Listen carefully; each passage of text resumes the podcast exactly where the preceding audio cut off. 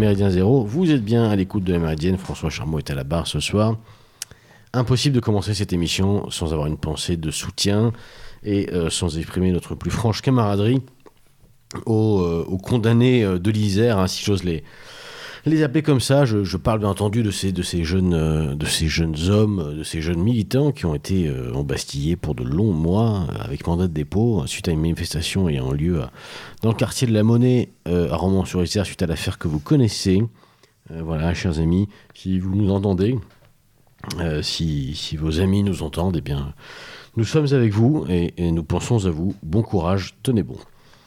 Alors, pourquoi euh, ce soir cette émission méridienne donc consacrée à Azov Euh, Alors, bien entendu, les, sympathies hein, de, de ce navire à l'égard de ceux qui défendent leur terre, leur tradition et une certaine vision du monde sont un secret, bien entendu, pour personne.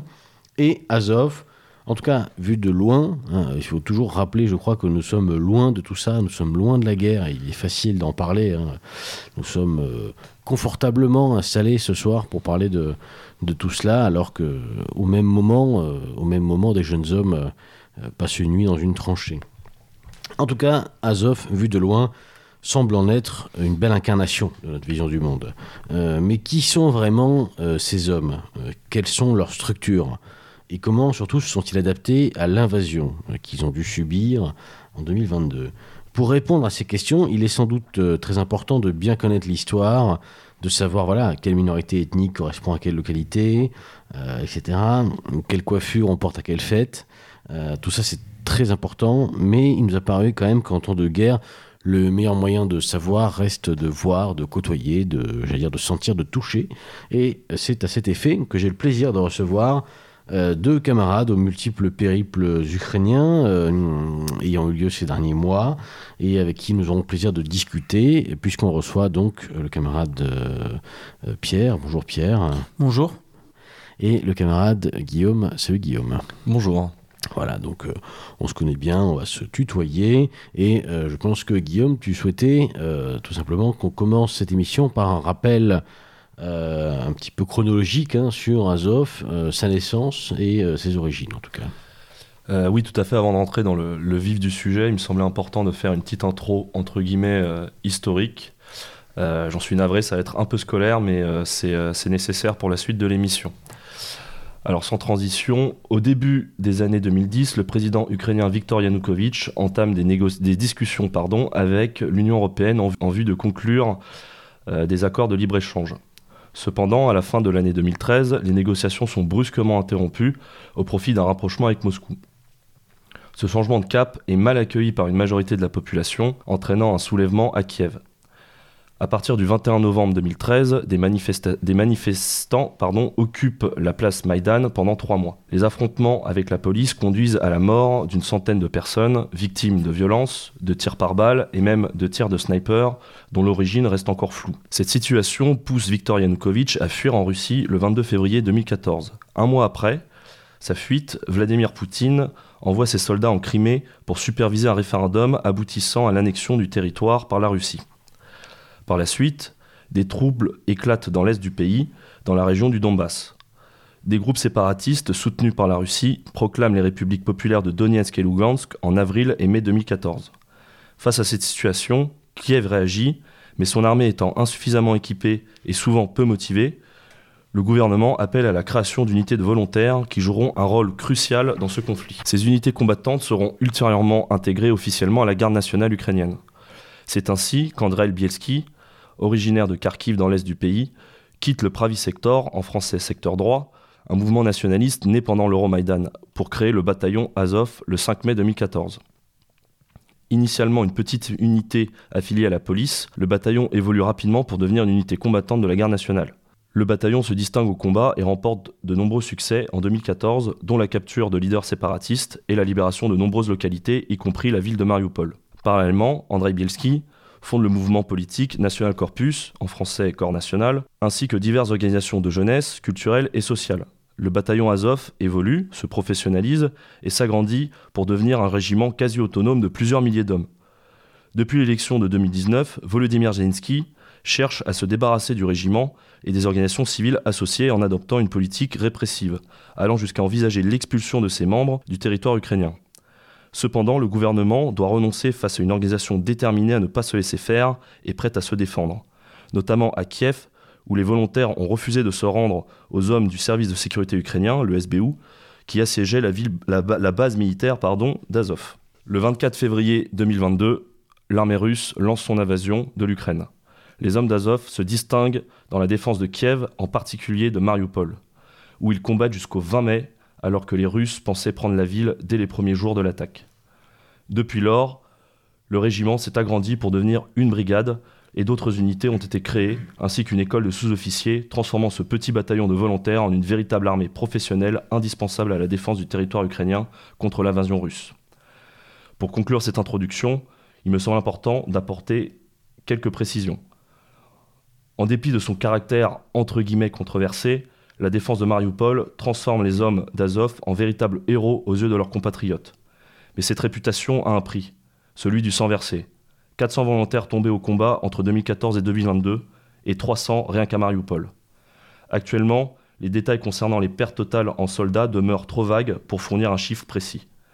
Mais nous savons que 700 soldats de la brigade Azov sont prisonniers en Russie, dans des conditions peu favorables au moment où nous parlons, cette émission leur est dédiée. Merci Guillaume pour, ce, pour ces quelques rappels. Alors, euh, peut-être pour, pour, entrer tout de suite dans, le vif du sujet, euh, l'idée ce soir, c'est d'essayer de, de, comprendre si le, bataillon a, un petit peu changé sa façon de voir les choses et sa, et sa structure, notamment depuis l'invasion. Alors, question ouverte à tous les deux, diriez-vous qu'il y a une différence finalement entre ce qu'était Azov euh, en 2014 et ce que c'était en 2022 à la veille de la guerre? Totalement. Euh, le, les bataillons euh, Azov euh, qu'on a connus en 2014 n'est plus le Azov de 2022, dans le sens où c'était à l'origine un, on va pas dire une milice, mais un bataillon qui a été formé essentiellement d'une alliance entre ultra hooligans et nationalistes ukrainiens qui ont eu une volonté de créer une milice pour justement défendre le nationalisme ukrainien dans des territoires qui leur étaient peu favorables, euh, Kharkiv, euh, Kharkiv, Mariupol, Odessa, où il y a eu de terribles affrontements en 2014.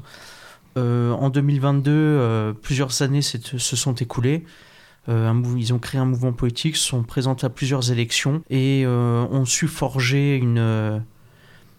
une identité ukrainienne et aujourd'hui, par les événements qui ont été cités par euh, notre ami Guillaume, euh, font que euh, c'est une division à part entière et qui fait la renommée de l'Ukraine et de l'armée ukrainienne. À, la création, en 2014, Bon, on a compris, il y avait un contexte où effectivement les, pouvoirs publics appelaient de manière à la création de bataillons de volontaires, mais globalement, est-ce que les fondateurs avaient déjà l'idée derrière de transformer l'essai, j'allais dire, on voit bien, les, fondateurs, c'est quand même des gens qui sortent pas de nulle part, c'est des gens qui sortent un peu du spectre euh, politique, hein, clairement notamment. Donc, euh, est-ce qu'il y, a une volonté affichée de leur part de dire bon, on va on va politiser ces bataillons volontaires euh, pour, j'allais dire, refaire un petit peu l'Ukraine demain, ou simplement est-ce que ça se limite peut-être tout simplement à la chose militaire au démarrage?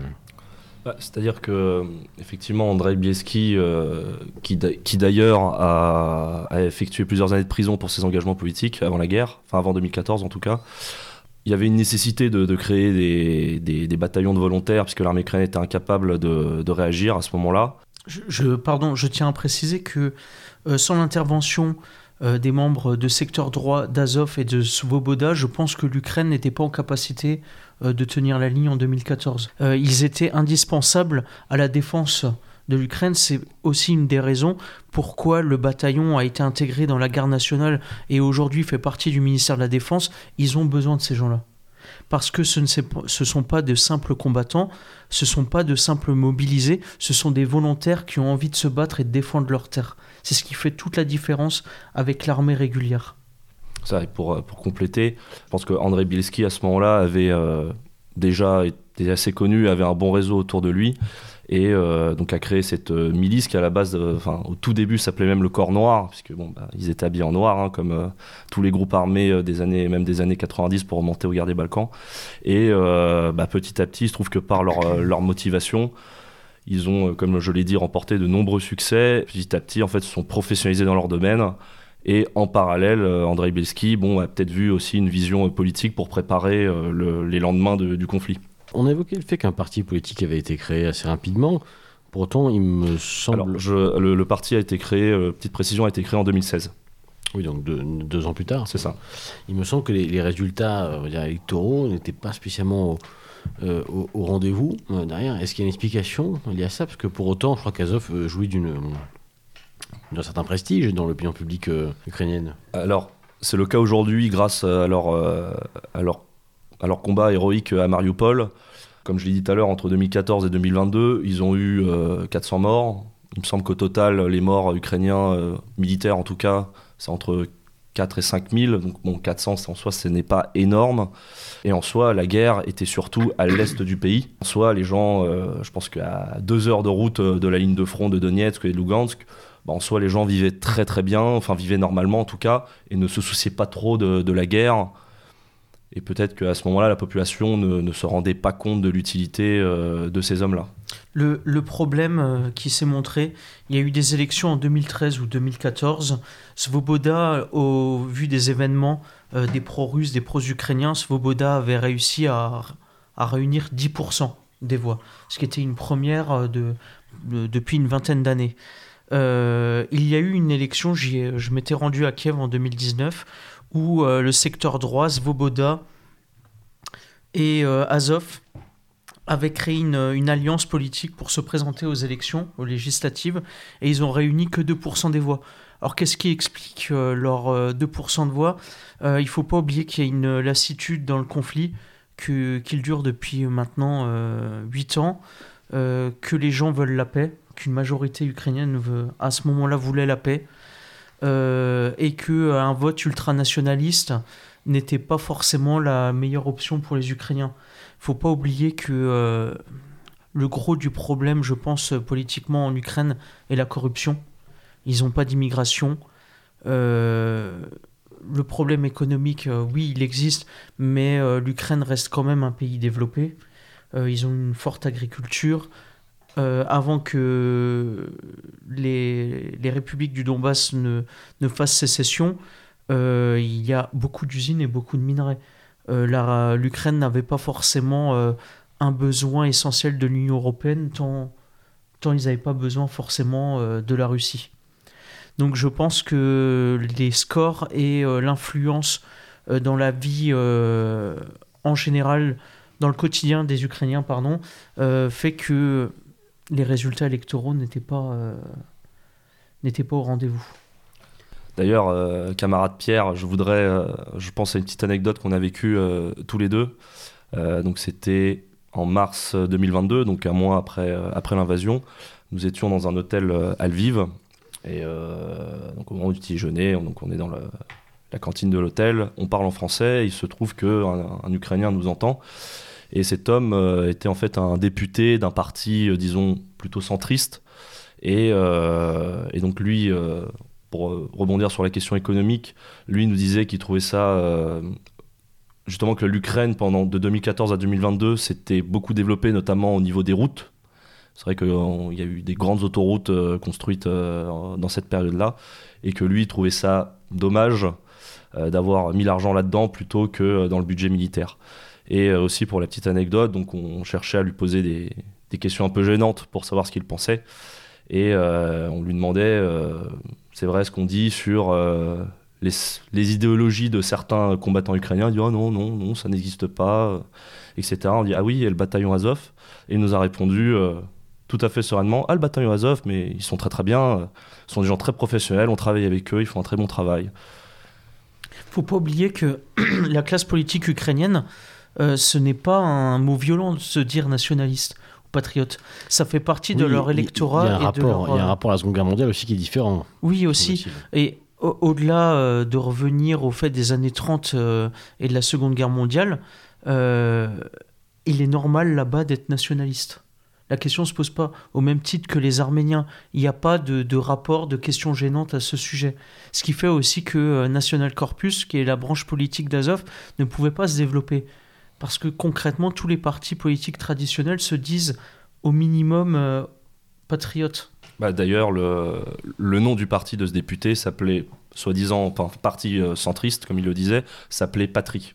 Donc bon, ça veut, euh, ça veut tout dire. Alors, politiquement, on- dans une lecture peut-être un, un peu simpliste de l'Ukraine, mais on a souvent tendance à classer les, les hommes politiques comme plutôt pro-russe ou pro-occident. C'est ce qui a été fait avec les différents présidents. Ça s'explique bien sûr par la, situation euh, géographique hein, de l'Ukraine, qui est un peu, je dire, entre le marteau et l'enclume, hein, euh, de ce point de vue-là. Et euh, dans les décisions euh, euh, politiques des, on va dire, des 20 dernières années, ou même en- depuis 91, grosso modo, il y a eu en permanence un côté euh, je t'aime moi non plus, quand avec la Russie, quand avec l'Europe. C'est-à-dire qu'il y a eu des pas de fait euh, dans plein de domaines. Je pense par exemple notamment au nucléaire civil. Tiens, le monde diplomatique a fait un, article assez, intéressant là-dessus. Je, renvoie les auditeurs que ça intéresse à, la lecture de, cet article. Mais euh, ma question est la suivante. Euh, quel était le positionnement, en fin de compte, euh, euh, dès le départ, idéologiquement, euh, des, fondateurs, notamment d'Azov, euh, sur cette question À savoir, est-ce que l'Ukraine est forcément un pays qui est condamné à être, j'allais dire, un féodé à une grande puissance, qu'elle soit à, l'ouest ou à l'est, c'est pas le problème Ou est-ce qu'il y avait eu cette idée un peu de quasiment tertiariste, hein, si j'ose dire, de, de, de, de- troisième voie basée sur, sur une autonomie? C'est quand même ce qu'on entend souvent. Et ça, ça c'est une vraie spécificité, me semble-t-il. Alors, je, me, enfin, il y a, je me souviens d'une émission euh, qui a eu lieu il y a, quelques années où, euh, où on parlait du projet Intermarium, qui est clairement le, un projet politique lié à, lié à la branche politique d'Azov, qui consiste un peu à l'image du groupe de, j'espère que je prononce pas mal, le groupe de Visegrad, euh, qui consiste à créer une, une zone d'influence avec tous les pays, de notre côté d'Europe euh, d'Europe de l'Est, mais à leurs yeux plutôt d'Europe centrale, euh, reliant euh, la mer Baltique et la mer Noire. Donc qui consiste, euh, qui en soi consiste, alors à une fracture euh, en soi complète euh, de avec la Russie, avec un rapprochement de l'Occident, sans pour en, sans pour en, sans en être les, euh, le vassal. Les ouais. Alors, pour avancer un petit peu, donc bon, euh, euh, donc on l'a dit, création 2014, tentative politique à partir de 2016, euh, acquisition d'une forme de, enfin, d'une forme d'un savoir-faire et d'une forme de prestige et d'aura aussi, donc entre 2014 et, et 2022. Boum, euh, février 2022, l'invasion, l'épisode euh, bien connu de de Mariupol et de l'usine Azovstal. Depuis, j'allais dire, pour le grand public, Azov s'est tombé un petit peu dans le. Ça s'est un petit peu dilué, euh, finalement, dans, dans ce terme de forces armées euh, ukrainiennes. Est-ce qu'on en sait plus euh, sur ce que, deviennent, euh, euh, sur ce que devient ce, régiment? Est-ce qu'on en sait plus sur cette nouvelle organisation? Alors, ce qu'il faut savoir, c'est quand il y a eu l'invasion, euh, le 24 février euh, 2022, euh, le peuple ukrainien s'est réveillé à 5 heures du matin sous les bombardements et euh, une armée euh, qui, sur toute la frontière ukrainienne, a envahi l'Ukraine. Ils ont dû faire face à plusieurs fronts à la fois, tant la frontière avec la Biélorussie, tant face aux forces, pardon, dans le Donbass, les séparatistes, les forces de Crimée. Qu'est-ce qui s'est produit? Euh, Mariupol, qui est la base militaire du régiment Azov, s'est retrouvé en l'espace d'une ou deux semaines euh, très vite encerclé. Euh, des vétérans et des, je pense, ce qu'on pourrait appeler des réservistes, certains ont réussi à entrer dans, le, dans leur casernement, mais ils se sont très vite retrouvés isolés. Qu'est-ce qui s'est produit? Euh, ce qu'il faut savoir, c'est que National Corpus, qui est la branche, euh, je rappelle, la branche politique euh, du mouvement Azov, possède beaucoup de locaux en Ukraine. Ça peut être à Kharkiv, à Dnipro, à Lviv, à Tcherkassy et à Kiev. Donc, qu'est-ce qui s'est produit? Tous les militants se sont rassemblés dans leurs locaux politiques ou dans leurs casernes pour organiser la défense. Dans un premier temps, euh, la défense s'organisait au niveau de la ville. Ils avaient peur des espions, des saboteurs. Euh, on a pu le voir lors de nos, euh, de nos premières missions en, en Ukraine. On a pu voir des, des blocs-postes, ce qu'on peut dire des barrages anti-chars. Les villageois contrôlaient les, les allées-venues dans leur village sur toutes les routes. Par exemple, de Lviv à Kiev, euh, il faut normalement 5 à 6 heures pour rejoindre la capitale. Euh, là, il nous fallait euh, 12 à 13 heures pour rejoindre la capitale. Deux jours, pas de nuit. On ne pouvait pas rouler de nuit. donc tous ces petits groupes ont rejoint ce qu'on appelle les forces territoriales, ont organisé dans un premier temps les premiers jours la défense de leur région et de leur ville, et ils ont pu s'organiser et rejoindre la base d'Azov qui se trouve à Kiev et organiser la défense de Kiev. Donc dans la, première semaine qui a suivi, deux bataillons ont pu être constitués des nouvelles recrues, dont les, vétérans, parce qu'il faut préciser aussi que depuis 2014, euh, Azov organise chaque année euh, des camps Azovet. Euh, quand je dis Azovet, c'est en fait des camps d'été pour des jeunes, des enfants, des orphelins, etc. Ils organisent des camps d'été, ça peut être de la randonnée, des cours de chant, dont des formations théoriques et médiques. Donc euh, tous ces groupes, bah, mine de rien, quand on les a formés, euh, qu'ils avaient 10 ans, et euh, en 2022, ils ont 18 ans, ont pu rejoindre des groupes de combat, et ils étaient déjà formés. Ils n'ont pas eu besoin de suivre un cursus de base de plusieurs semaines pour apprendre à servir d'une arme. Ils savent déjà servir d'une arme. Donc ils ont pu organiser la défense de Kiev, et je pense que c'est en partie grâce à Azov, que euh, Kiev et euh, la ville de Kharkiv ont pu euh, tenir le coup face aux Russes. Par exemple, à Kharkiv, c'est en majorité le mouvement politique National Corpus qui a organisé la défense de la ville. Ce sont eux qui se sont illustrés par leur force qui s'appelle aujourd'hui, qui est un régiment, le régiment Kraken, était à l'origine un bataillon de force territoriale qui s'est avéré être un bataillon avec un parcours euh, très combatif et qui a pu évoluer en force spéciale, qui aujourd'hui dépend des services de renseignement ukrainiens. Ce qui montre la différence entre des simples milices de village et un corps politique euh, nationaliste. On a des gens qui sont entraînés, formés politiquement et qui euh, s'étaient préparés à ces événements. Donc ils ont pu organiser la défense des villes, rejoindre leurs unités et euh, préparer la population à ce genre d'événement.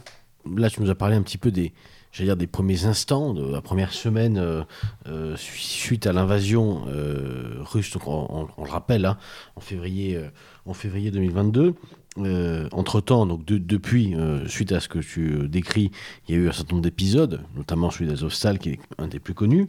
mais globalement, j'ai quand même l'impression qu'après, on entend moins parler. Euh, peut-être que c'est volontaire d'ailleurs. On entend moins parler euh, tout simplement d'Azov. Alors on imagine bien qu'ils n'ont pas disparu, même si beaucoup de gens l'ont sans doute pensé hein, suite, à, suite, à, suite, à, suite à la reddition euh, malheureuse de, d'Azovstal, mais il y a eu ensuite les libérations, les libérations des commandants qui sont qui ensuite revenus en Ukraine plusieurs mois plus tard, par la Turquie. Donc, est-ce que tout ça a permis une restructuration un petit peu du, mouvement? Et si oui, dans, quel sens et, de, quelle manière? Ce qu'il faut savoir, c'est que euh, euh, après le, retrait euh, des forces russes au nord de l'Ukraine et à l'est de Kharkiv, les petits bataillons dont, je t'ai parlé avant ont pu se restructurer et ils ont et a été créé à la fin de l'année 2022 euh, la troisième brigade séparée d'Azov, qui ont, on va dire, une nouvelle génération de militants, on va dire militaires euh, d'Azov. Je te coupe juste deux secondes. S'il faut préciser à ce moment-là, la création de ces unités, notamment de la troisième brigade, c'est que avant Azov faisait partie toujours de la garde nationale. Et, euh, et, à ce moment-là, en fait, ils ont officiellement intégré l'armée ukrainienne. La différence, et ce qui a fait aussi que le régiment Azov est devenu une brigade. Il s'est passé beaucoup de mois, je vais même dire un an. Euh, il a fallu attendre le retour euh, de vétérans de Mariupol, d'officiers. Et euh, je pense que ces officiers et ces hommes ont voulu reformer leur régiment historique, ce qui a fait que le régiment Azov d'origine est devenu la brigade Azov, qui dépend toujours de la garde nationale, mais la troisième brigade et la brigade Azov Beaucoup de gens euh, n'arrivent pas à faire la, séparation. À chacun son commandement et euh, chacun sa, comment dire, ses spécificités, comme l'a dit euh, Guillaume.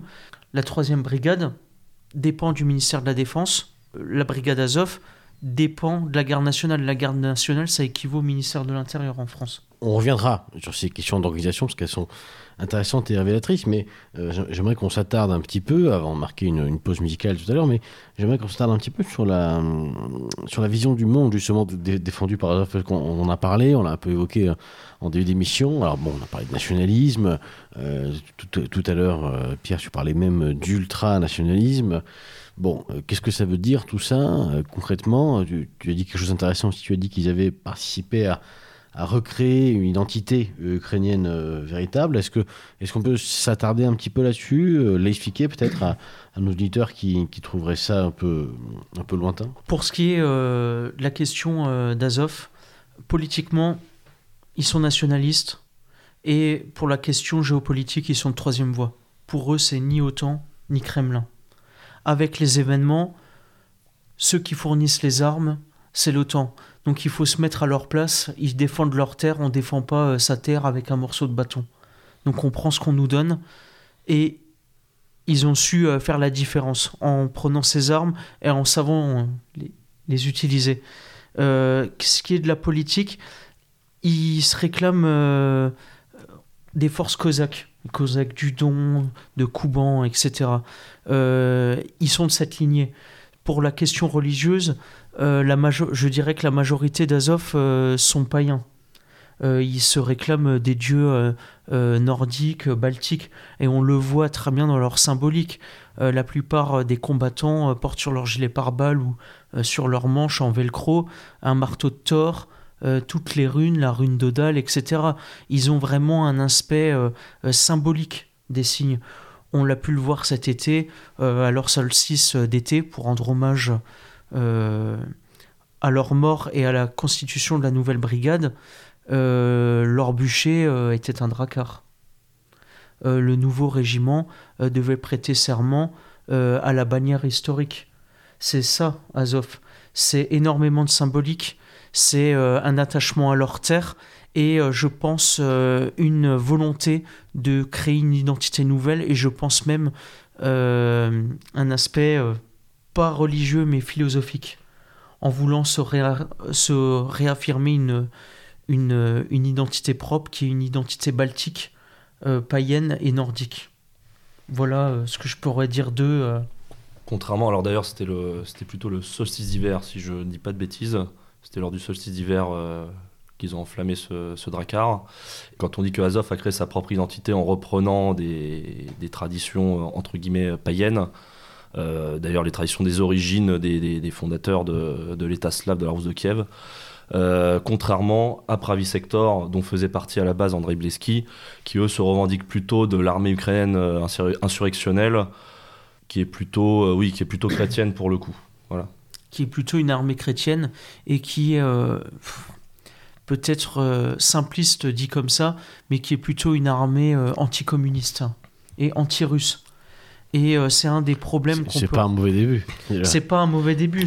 mais, Ils se battaient euh, aussi contre les Allemands d'ailleurs. Il y a un problème euh, avec ce nationalisme, comme on peut le, voir même en Arménie, c'est qu'il y a un, un, nationalisme qui pourrait se baser que sur un combat anti-russe. Et c'est un des, un des problèmes, par exemple, je pense, de secteur droit ou même de Svoboda, qui fait pas la différence. Alors qu'Azov, pour moi, euh, il représente un peu le Casapan en Italie, un renouveau, un futurisme, une troisième voie politique. C'est ça qu'ils incarnent. Et on le voit à leur quotidien, ils ont un mouvement de jeunesse, ils organisent des camps d'été, euh, ce qui a valu aussi la prison à un des leaders euh, du National Corpus à Kharkiv, qui a été libéré en 2022 pour organiser la défense de la ville. Ils étaient implantés dans la ville au niveau social, ouverture d'écoles, suivi, euh, lutte contre la drogue dans les quartiers, euh, lutte contre l'ouverture de boîtes de nuit. C'était ça leur, euh, leur mission au quotidien. Et de, aussi de lutte contre les, les réseaux de prostitution à Lviv notamment. Exactement. Tant qu'on est dans, dans, ces questions, je pense qu'il, bon, malgré tout, c'est important de la poser. Tu as commencé un petit peu à la soulever, Pierre, tout à l'heure, sur le fait que dans une logique, j'allais dire, euh, tactique et stratégique du, moment, effectivement, quand on défend, euh, quand on défend son pays, on, dit c'est Thierry Lafronte, c'est terminé, donc euh, on, a, besoin d'armes, et à ce moment-là, effectivement, bon, Il y, a, des soutiens qu'on ne peut pas en fait tout simplement refuser. Et c'est pas tellement la question mais malgré tout ces combattants savent pourquoi eux se battent à titre personnel mais ils sont malheureusement, euh, certainement pas non plus sans savoir euh, pour qui le font-ils, notamment euh, en, intégrant par exemple l'armée ukrainienne, on se met directement sous, l'égide du pouvoir notamment en, place. Alors comment eux voient la suite en cas de victoire ou de cessez-le-feu? Est-ce que, est que, parce que j'imagine que ce sont plutôt les adversaires, pour le coup, politiques du pouvoir ukrainien tel qu'il est, en tout cas aujourd'hui. Alors, est-ce qu'il y a des projets déjà euh, pour l'après, ou est-ce qu'on est encore tout simplement dans l'urgence? Est-ce qu'il n'y a pas le risque aussi de, d'une forme de... Je, vais oser le mot, mais euh, j'allais dire aussi, ben, malheureusement, d'épuration par le fait? C'est-à-dire que la guerre, euh, vous avez commencé un petit peu à, à le dire tous les deux. La, guerre, bah, c'est vorace en vie humaine. Hein. Euh, on parle d'un mouvement qui est un mouvement euh, combattant. Donc, est-ce que le risque là aussi, c'est pas de. On, entend souvent une petite musique, en fait, y compris dans, notre mouvance, qui consiste à dire, euh, en gros, c'est dommage que les meilleurs soient tués euh, au nom, euh, au nom de, de, gens qui les envoient voilà, combattre euh, alors qu'eux-mêmes n'iraient jamais. est-ce que, est que j'imagine que les, le mouvement Azov a pensé à tout ça? Est-ce que, est-ce que c'est abordé un petit peu dans la formation? Moi, je prends toujours l'exemple de la Première Guerre mondiale. C'est après les événements de la Première Guerre mondiale que tous les mouvements sociaux se sont faits, où il y a une l'émergence du mouvement fasciste, des communistes, etc je pense que ça va avoir lieu en Ukraine. Parce que l'issue du conflit, qu'il soit favorable ou pas pour les Ukrainiens, euh, ces hommes n'accepteront pas, je pense, euh, euh, ce qui leur sera dicté par le gouvernement. Et je pense que Zelensky et son gouvernement devra faire face à une recrudescence de ce nationalisme. Ils ont su les mettre sur le bas-côté, sur la touche, comme on pourrait dire, depuis 2015-2016 mais euh, ces hommes-là, aujourd'hui, que ce soit secteur droit ou euh, Azov, ils représentent plus de 20 000 combattants quand même. Donc euh, ces 20 000 combattants, va falloir les gérer après la guerre. Certains n'accepteront pas tout ce qui, sera, ce qui leur sera dit. Ils n'auront pas accepté de, de voir la mort en face. tout ça pour des oligarques donc c'est ça, moi, qui m'intéresse finalement, l'après-conflit, c'est de voir ce qui va se passer. Et je pense que Azov, en tout cas le commandement, s'est déjà posé la question du après. Aujourd'hui, il n'y a plus de politique en Ukraine. Euh, je ne vais pas dire que les mouvements politiques ont cessé d'exister.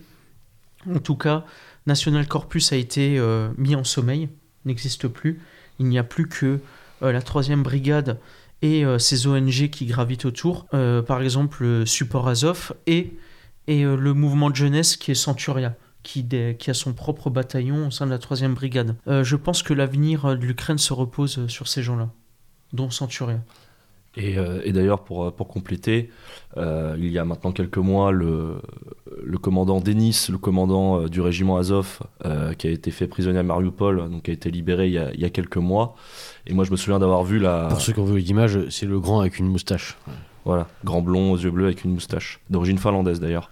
Euh, je me souviens de la, la, vidéo de, son, de la cérémonie de son retour, où lui est donc clairement mis en avant, puisque cette cérémonie est faite pour lui. Et derrière, on voit les généraux de l'armée ukrainienne et euh, Zelensky qui tire une tronche pas possible. Alors en tout cas, si Denis ne s'est pas posé la question de l'après-guerre, eux, ils se la posent, et je pense que son retour euh, est vu avec une grande inquiétude par les dirigeants actuels de l'Ukraine. Faut, pour un peu euh, mettre un cas similaire à l'Ukraine et Mariupol, pour moi, Mariupol, c'est le bien bien fou des Ukrainiens. ces hommes-là n'accepteront pas le, leur sacrifice pour rien parce que leur sacrifice qu'ils ont vécu à Mariupol a permis euh, de tenir tête sur deux fronts euh, en Ukraine, ce qui a permis, je pense même, de sauver Kiev en 2022. Donc il ne faut pas l'oublier ça. Euh, il y a eu, je pense, presque 1000 morts à Mariupol aux côtés combattants ukrainiens. Ils n'auront pas la mémoire courte. Donc je ne peux pas dire ce qui est fait demain, mais moi, de ce que je vois sur place, de la formation dont on parlait avant, euh, il faut pas oublier qu'Azov, en 2015, euh, sont les premiers à avoir créé une école de sous-officiers. Il faut, je tiens à préciser aux auditeurs qui nous écoutent que l'armée russe est dépourvue de sous-officiers. Il y a les officiers et les combattants. Il a fallu attendre que euh, euh, des forces nationalistes qui ont un peu une compréhension du, euh, de l'organisation politique, de savoir qu'il faut un intermédiaire entre l'activiste et le corps décisionnel, il faut des hommes qui sont capables de prendre et de gérer des sections, ce qu'a fait Azov. Azov a créé sa propre école de sous-officiers et ce qui fait aujourd'hui une des renommées de l'Ukraine.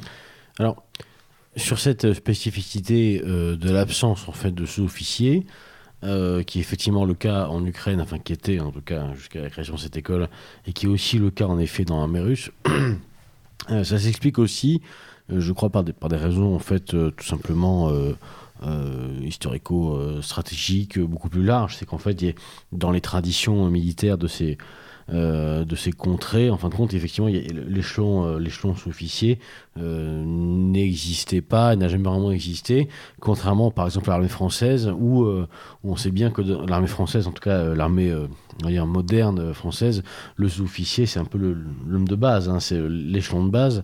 je voudrais quand même rebondir sur cette création d'école J'en ai un petit peu entendu parler, on, en a un petit peu parlé, euh, euh, dire en off, euh, en préparant cette émission, notamment avec, avec toi, Guillaume. Est-ce que c'est une école en fait qui, qui prépare simplement au, mode de combat, ou bien est-ce qu'il y a un enseignement peut-être un peu plus large pour pousser un petit peu la, la dire la, définition et la, et la comparaison? Alors, c'est-à-dire qu'aujourd'hui, ce qu'il faut savoir, c'est que effectivement, par rapport à la petite centaine d'hommes euh, du, bataillon Azov de, de, 2014, euh, aujourd'hui, euh, l'entité a bien bien évolué. puisque maintenant on parle de, quasiment plus de 20 000 hommes. On parle plus d'une milice, on parle d'une armée professionnelle. Une armée professionnelle, effectivement, comme je l'ai dit dans mon, dans mon introduction.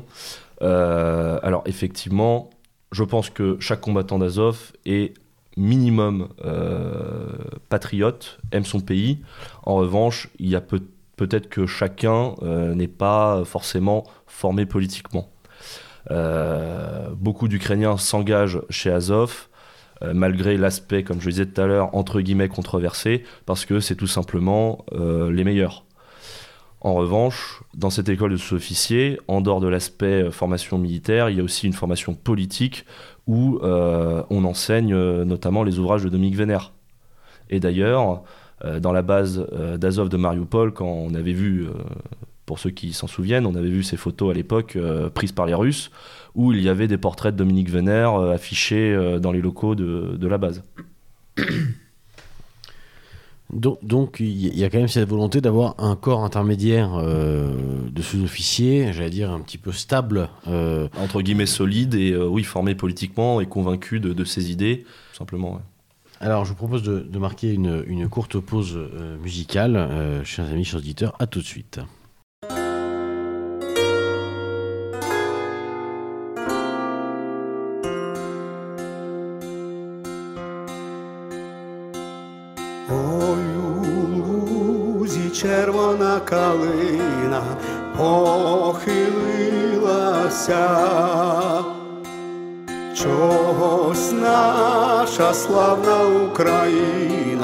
Зажурилася,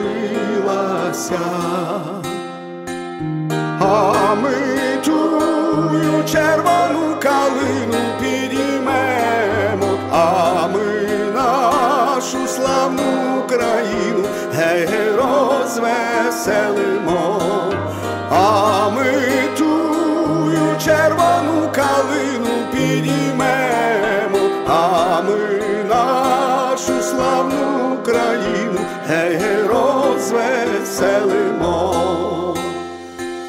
не хилися червона калина, маєш білий цвіт.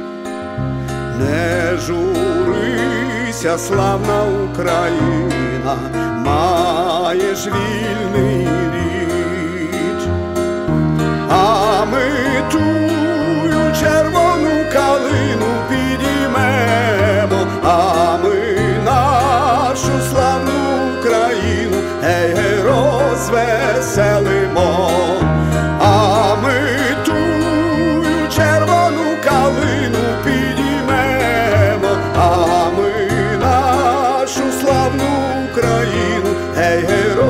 розвеселимо. Виступають стрільці січові у кривавий тан, визволяти братів українців з ворожих кайдан.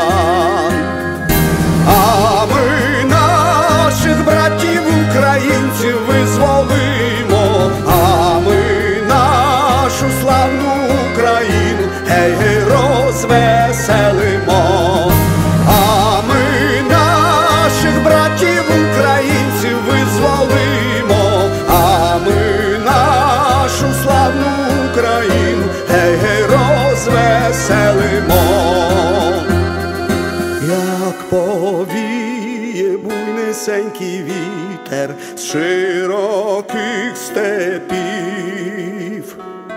та й прославить по всій Україні січових стрільців.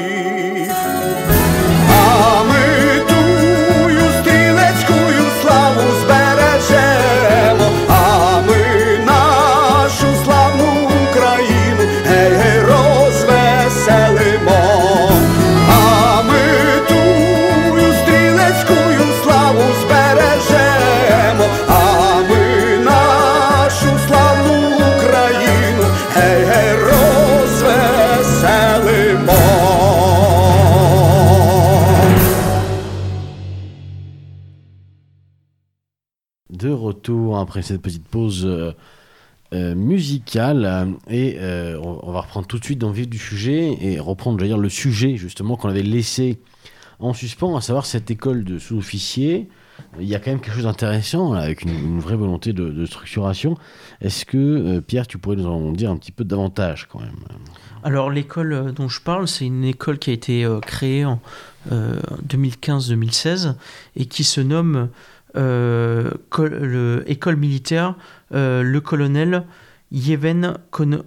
Alors vous m'excuserez la prononciation, euh, qui est en fait une, figure du nationalisme ukrainien et qui a euh, donné sa vie euh, à ce combat et euh, en son en sa mémoire, ils ont voulu euh, nommer cette école euh, à son nom.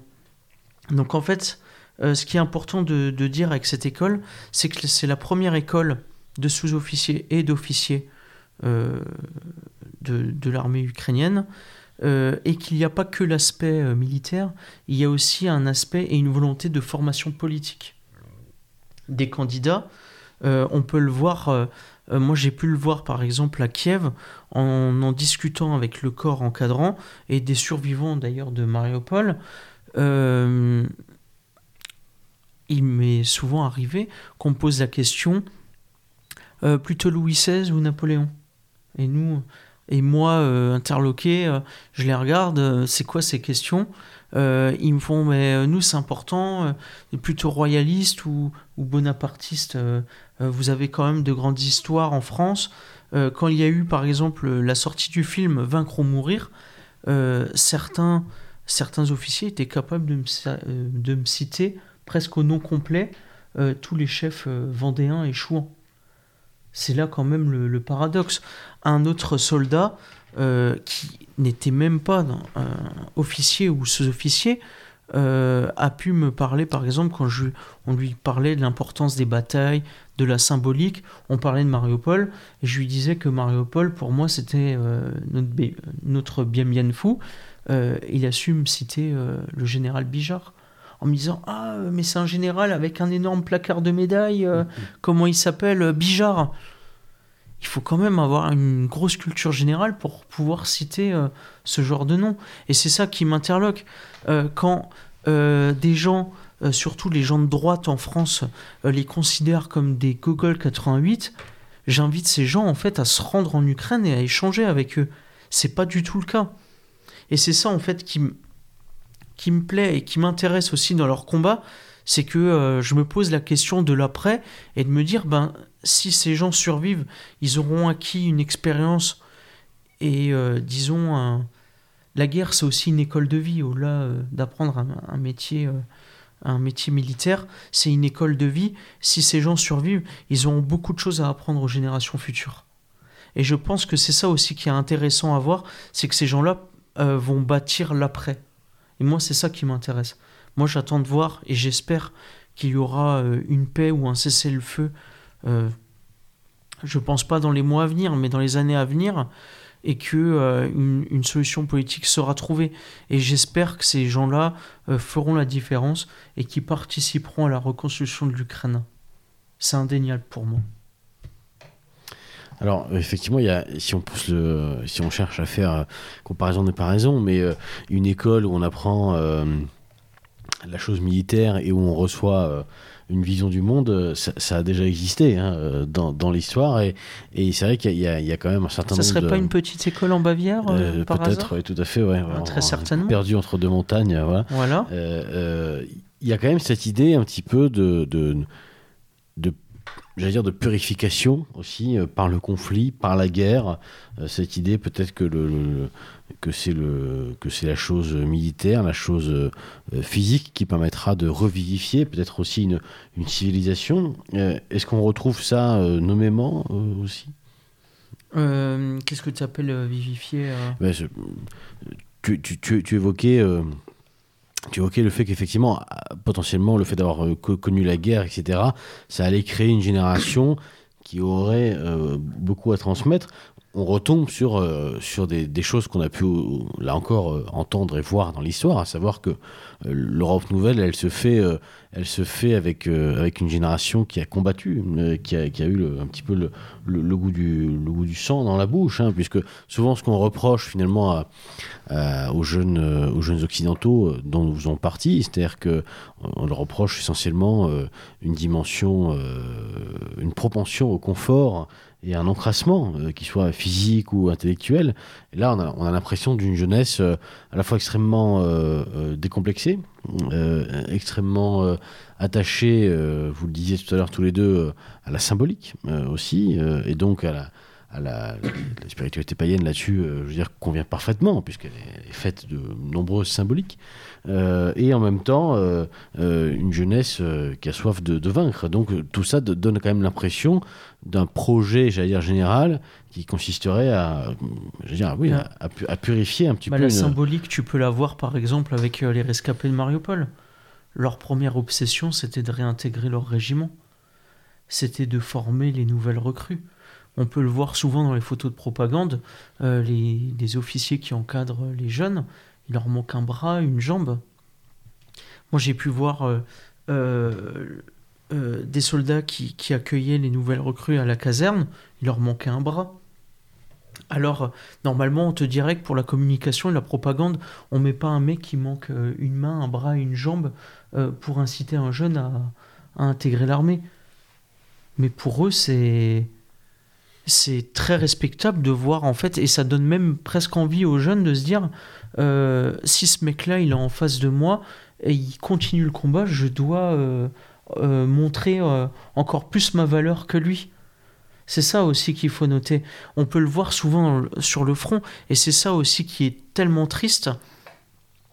Euh, c'est des samouraïs, ils sont capables de, de mourir pour garder une haie ukrainienne. C'est quand même, je peux pas dire aberrant, mais ils sont capables de se sacrifier bêtement juste pour garder une petite parcelle de pré euh, ukrainienne. C'est ça aussi qui fait la différence peut-être des Ukrainiens et des Occidentaux actuellement. Et d'ailleurs, pour, euh, pour compléter, euh, si euh, le régiment Azov et l'unité d'infanterie de marine qui, qui combattait avec eux à Azovstal, s'ils se sont rendus, c'est parce qu'ils en avaient reçu l'ordre. Sinon, ils auraient continué à se battre jusqu'au dernier homme, jusqu'à la dernière cartouche. Exactement. Alors, euh, on, arrive euh, tranquillement euh, sur la fin de cette émission. Il y a encore deux, trois points qu'on aimerait, que, j'aurais aimé en tout cas sou- souligner avec vous. Mais avant tout, on, on l'a dit, vous avez fait quelques allers-retours tous les deux en Ukraine ces derniers mois. Est-ce que vous auriez, parce que l'histoire se fait aussi par la petite histoire, hein, est-ce que vous auriez quelques anecdotes peut-être un peu euh, savoureuses à nous, à nous, à nous partager? Typiquement, euh, tu, évoquais, Pierre, tout à l'heure, euh, la, question de savoir euh, euh, si on préférait euh, plutôt XVI ou, ou, Napoléon. Est- Est-ce qu'il y a d'autres choses un petit peu euh, révélatrices comme ça dans ce, dans ce registre? Mais ça, ça peut être plutôt des, questions inopinées. Par exemple, quand je me suis rendu à Kiev en 2019, euh, je leur ai demandé euh, qu'est-ce qu'ils avaient besoin comme aide, peut-être euh, aider financièrement des blessés, des veuves, des orphelins. Non. Tu sais ce qu'ils m'ont demandé comme aide? Ils m'ont donné une liste de livres à leur fournir. Et tu sais ce qu'il y avait dans cette liste? Je pense que certains auditeurs ne connaissent pas forcément. Ils m'ont demandé la collection de, revues Europe Action de Dominique Vénère des années 60 pour les traduire et pour en faire un livre. Voilà, c'est ça aujourd'hui euh, que je tiens à préciser. Euh, aujourd'hui, les traducteurs et ceux qui sont à l'origine, la maison d'édition Plomine et d'autres maisons d'édition, dont des traductions, que ce soit de Ernst Junger, Dominique Vénère, euh, Mishima, etc., euh, les deux ont été tués au combat dans les premiers mois de la guerre. Et c'est plutôt ça qui, pour moi, est dramatique. C'est que, oui, on crée une nouvelle génération de combattants, euh, mais on perd aussi beaucoup d'idéalistes et beaucoup de poètes. Et c'est ça qui est dramatique.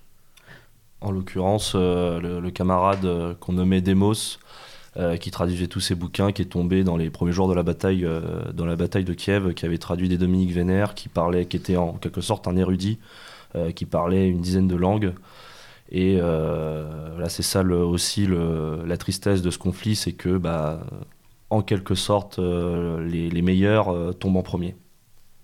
Et Azov fait partie des euh, même, je pense, même le premier mouvement en Europe à avoir organisé une commémoration pour Dominique Vénère. Je tiens à le préciser pour euh, certains courants politiques de notre famille euh, qui auraient euh, une tendance à être pro-russe. Alors, ben, ju- ju- justement, c'est une tra- transition trouvée, parfaite. Plusieurs questions, mais la, première,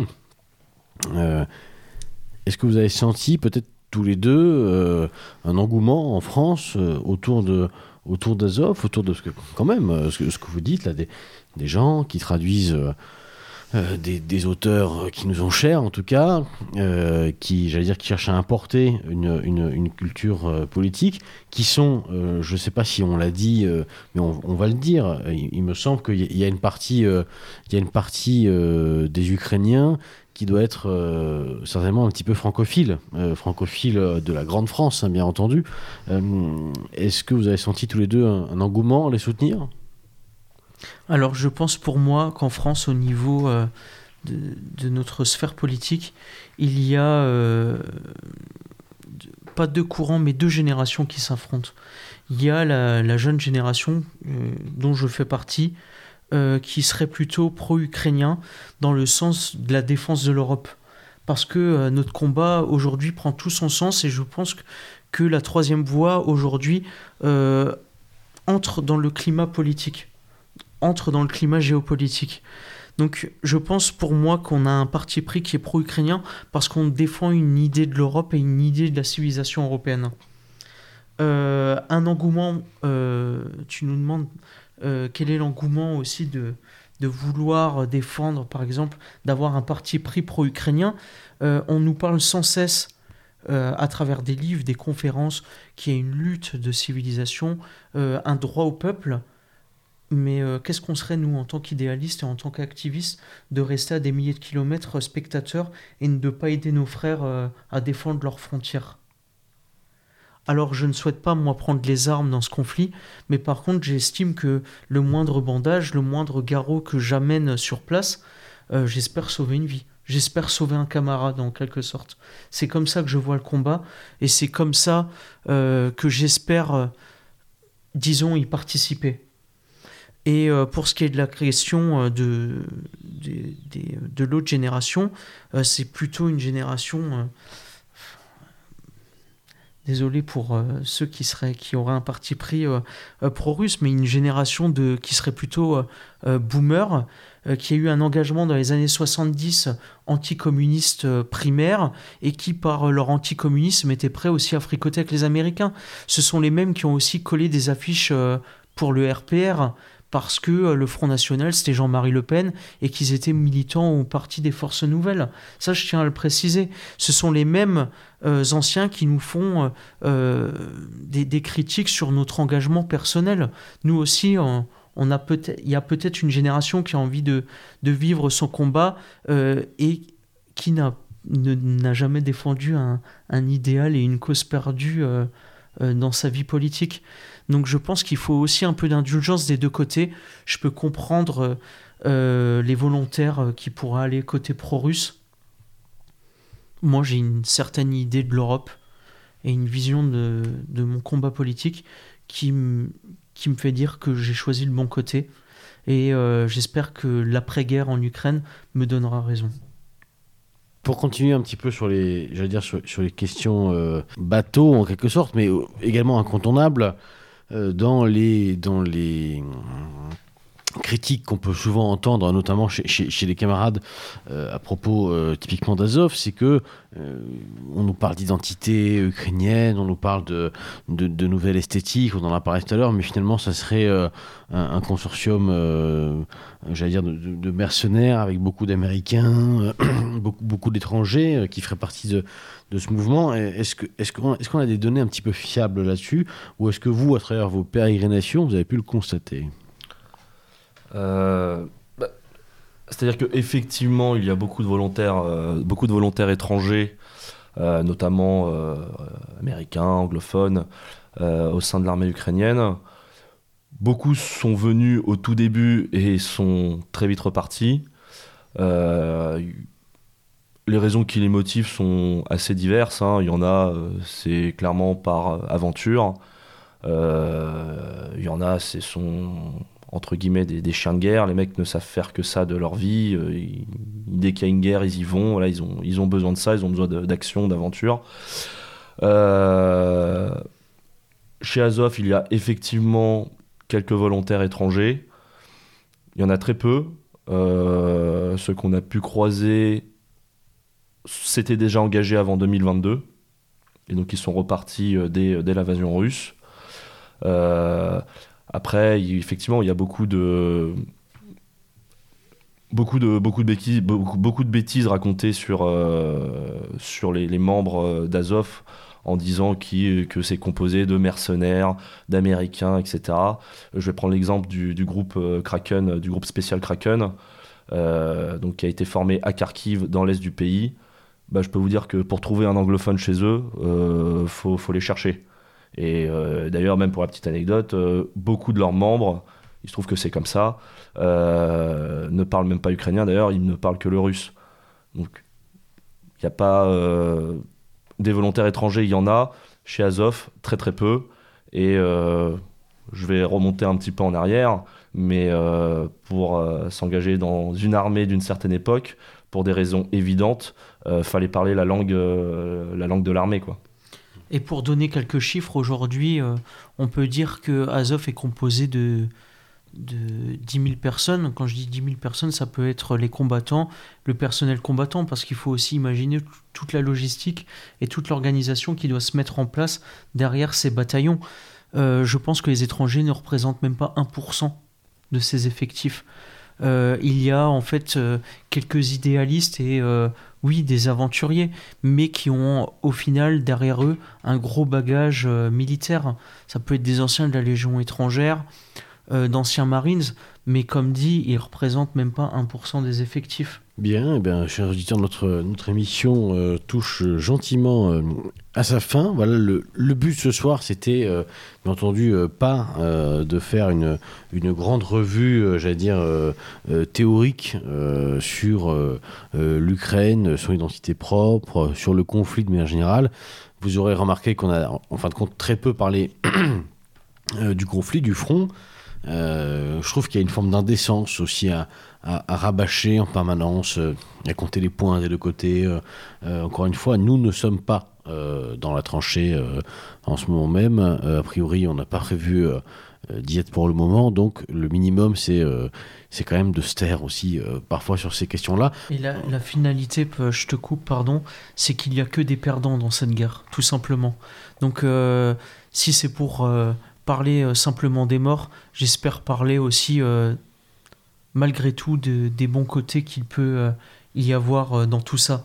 Et dans ce qu'on a dit à travers cette émission, l'après, et ce que va donner cette nouvelle génération d'Ukrainiens? Voilà.